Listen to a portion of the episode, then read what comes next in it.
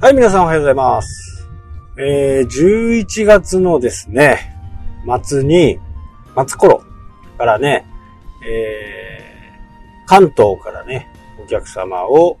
お呼びして、まあ今どんな感じになるかね、ちょっとまだ未定の部分はあるんですけど、勉強会みたいなものになるのか、セミナーになるのかね、え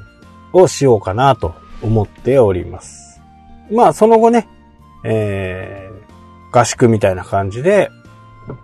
どこかにこうみんなで集まってね、えー、まあ一年間の締めくくりとしてね、いろんなこうお話ができればいいかなと、えー思っています。まあそれに参加したいという人はね、えーもしかすると募集するかもしれませんし、まあセミナーとかね、勉強会に関しては募集をします。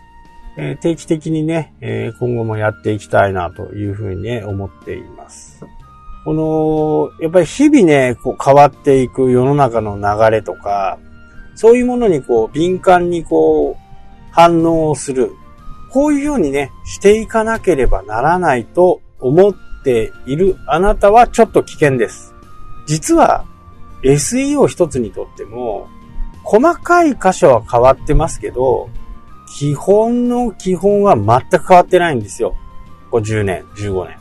テクニックはありますけど、テクニックに溺れてしまうと、どうしてもね、えーそればっかりにこう注目してしまうんで、どうしてもこう無駄な作業をしがちなんですね。なので、基本のね、基本をこ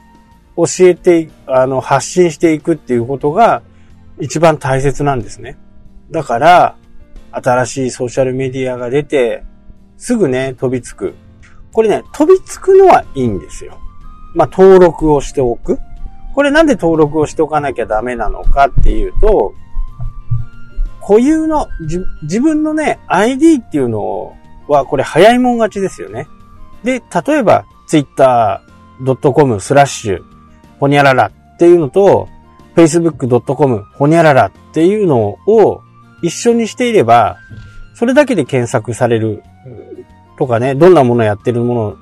なのかとかっていうのがすぐわかるんですよね。なので、この ID を取るっていうことは、まあ、これはね、すぐやってほしいと。で、その後、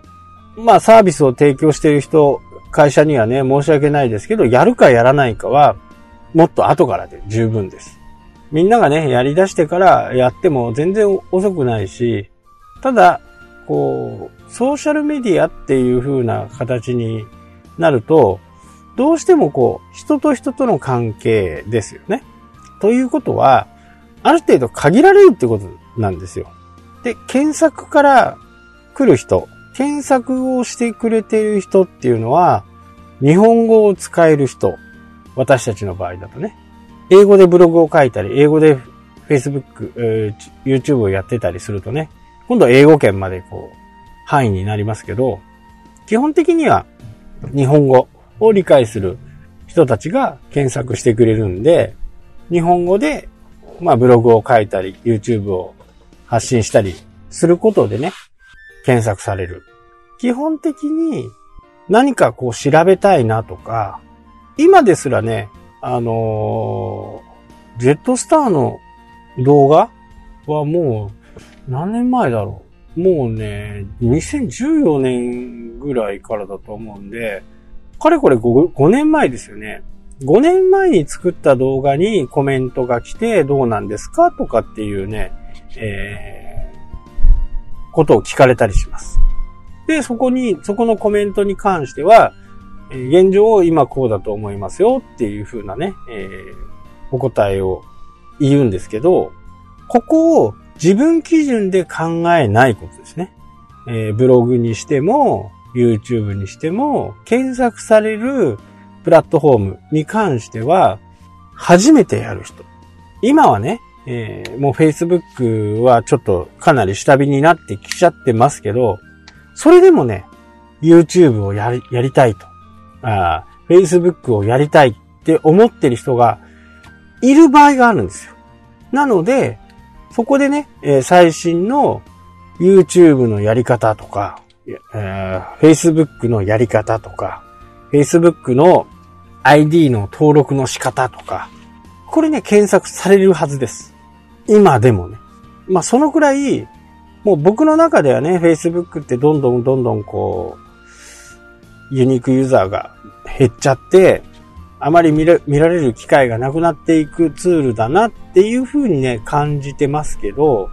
トレンドとしてはね、トレンドとしては、ゆくゆくはどうなっていくのかなっていう感じのプラットフォームですけど、まだね、えー、バリバリ使ってる人、これはもういますし、まあ、アメブロもね、あのー、いい例かなとは思います。検索でほとんどこう検索がされない状況。まあ、されることはされるんですけどね、新しいものに関してはなかなかされない状況になってしまっている。だからダメだよっていう人も中にはいるんですけど、もう完全なね、これソーシャルメディアっていうか、コミュニケーションツールになっちゃってるんですよね。なので、何かしらのきっかけでね、知り合った。まあ知り合ったというか、知っている程度、あってはないけど、知っている程度の人のこう、ブログのね、えー、話を聞いて、あ、この人のサービス受けてみたいなっていうことはね、これはある、あるんですよ。なので、こう、経路が違うんですよね。検索経路から来るのか、人と人のつながりから来るのかっていうところ。ということは、こう発信する側とか、紹介する側として、次に何を考えなきゃなんないかっていうと、検索から来る人っていうのはもう赤の他人なわけですよね。赤の他人でも、まあ、ジェットスターの乗り方を教えてくれてありがとう。これで終わる場合もあるし、あ、この人、他の飛行機のことについても詳しそうだなと思ったら、チャンネル登録をしてくれたりとか。そうなっていくわけですよね。まあ、全く知らない人。検索する人からと、検索する人にとってみれば、要は誰でもいいわけですよ。正しい情報をくれる人であれば。これが、ソーシャルメディアというね、まあツイッターはちょっと置いといて、ツイッターはちょっと性質がちょっと違うんだと僕の中では思ってるんで、Facebook とか、アメーバブログとか、あの辺は人と人を介して情報を仕入れるツールなんですよね。まあ直接返す、直接の場合もあるし、誰かの情報を返してその情報を知るとかいう場合。これはね、なんかやっぱり人を紹介するからには、人を紹介するイコール、やっぱり、こう、紹介した人にもね、責任があるんですよね。紹介したから、あとは勝手にやってっていうのは、まああまりにも無責任かな。紹介するからにはね、えー、しっかりした人を紹介する。で、しっかりした人を紹介していれば、その人の、あの人に聞いたら誰か教えてくれるかもしれないよっていう風に、またね、一つ材でどんどんこれは膨らんでいくんですけど、まあインターネットの世界で怖いのは、悪い情報が出回った時に、いらぬところでね、あの、苦労することがあります。それはね、やっぱりこう、避けないと、避けれるものであったら避けた方がいいですよね。避けれるものであったら。で、どんなにね、えー、ああ、この人、役になった、役に立った情報をブログで書いてくれてありがとうって思ってても、これが悪い情報、情報が流れ出してくると、もうどんなことしてもね、えー、その中では、ちょっと難しいかな。で、人をね、僕の友達にもいますけど、すごくこう、人をね、えー、紹介して失敗する人がいるんですよね。まあ、毎、毎度ね、なんか困ってる人を助けたいっていうふうにね、純粋にそう思う人なんですよ。で、何か問題があると、またそこに帰ってくるじゃないですか。僕がもし A さんを紹介して、A さんと B さんがなんか問題が起きたと。言った場合に、いやいや、A さんからも B さんからもね、A さんから B さんってどういう人なの？どうなってんのとか今度 B さんからね、A さんってどういう人なの？まあ、これはね、非常にめんどくさい。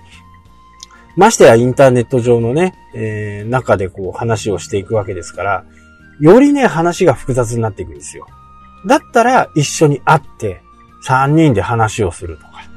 そういう機会をね、設けた方が、まあ、絶対早い話もね。なので、こう、なるべくリアルでね、会えるような環境づくりを作っていった方がいいかなと。これリアルの環境を作るっていうことはね、昔に戻るってことですよ。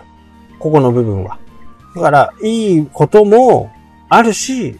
悪い、悪いことじゃない。いいですね。えー、ちょっと複雑になってくることっていうのがあるということかな。だから、使い方。